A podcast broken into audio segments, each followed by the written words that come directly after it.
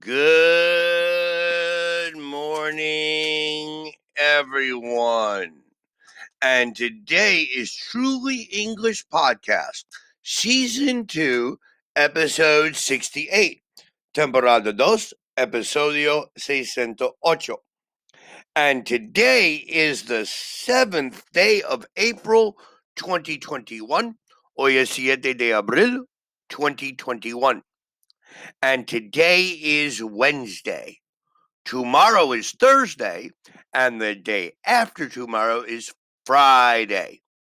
Today is Wednesday.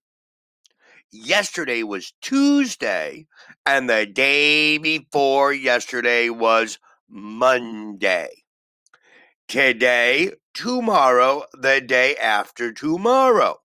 Today, yesterday and the day before yesterday. Today, I want to continue with our lesson from yesterday Money Matters. And we're going to continue and finish all the vocabulary about money. So today, we're going to start. Yesterday, we finished with undercharged and overcharged. Undercharged, cuando tú pagar bajo de precio normal. Overcharge is cuando tú pagar sobre el precio normal.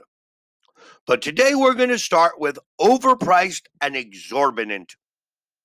Something which is overpriced is too expensive. Something which is exorbitant costs much more money than its true value. We can also use the word informal extortionate. The next two words are save and invest. Save money and invest money. Ahorrar y invertir. If you save money, you keep it so that you can use it later. If you invest money, you put the money into property, stocks, etc., so that it will increase in value. The next two words are wage and salary very confusing for Latin people. A wage and a salary are both money you receive for doing a job, but a wage is usually paid daily or weekly, and a salary is usually paid monthly. A wage in Spanish is honorarios, and a salary is salario. So a wage, like a waiter, a waitress, a plumber, an electrician, for me, I receive a wage. But if you work for a big company, you receive a salary. The next two words are extravagant and economical. Extravagant describes someone who spends a lot of money. Economical describes someone who is careful with money.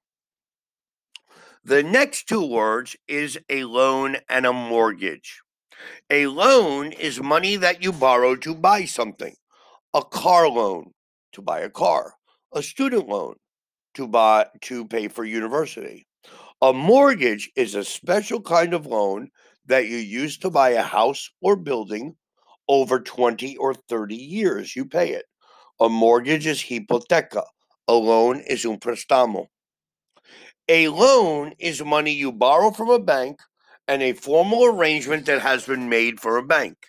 An overdraft is the amount of money you withdraw from your bank, which is more than there is in your account. It is usually done without making an arrangement with the bank.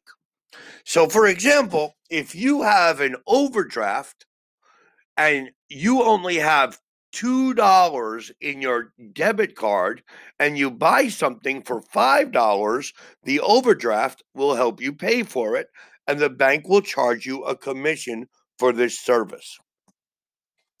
The next two words, a share and a stock.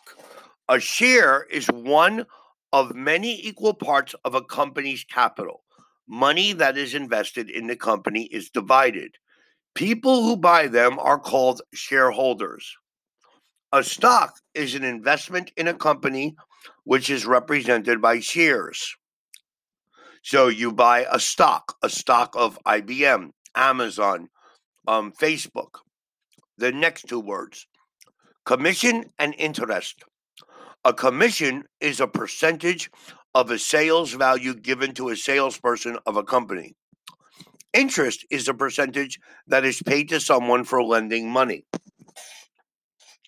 So a commission is the money un vendedor recibe, and an interest is money to pagar cuando tú recibes un préstamo. The next two words are worthless and priceless. Worthless, no value. The object is something which has no value.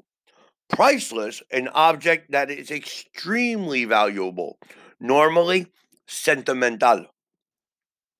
For example, you have a rosary, in Spanish, un rosario.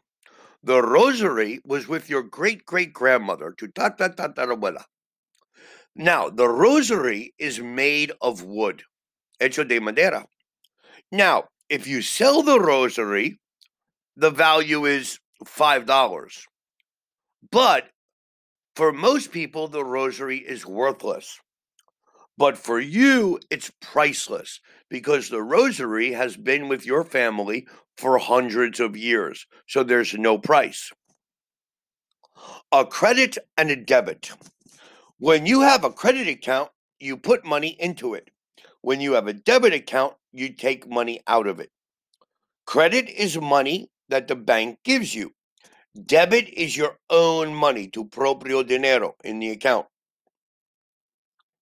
Okay, a dividend and a royalty. A dividend is part of a company's profits shared out among the shareholders. A royalty is money paid to the author of a book, an actor, a rock star, a percentage of the sales. Normally, royalties are paid twice each year. Now, these are words that you need to know when you're dealing with money. Please take your time on this beautiful Wednesday and study these words. If you have any questions or comments, or if you wish to make a request, please contact us at www.trulyenglish.com.mx or send us a message in Facebook or in Twitter or here in Anchor Podcasts. We thank you very much for listening. Have a wonderful Wednesday and please remember to study. Goodbye.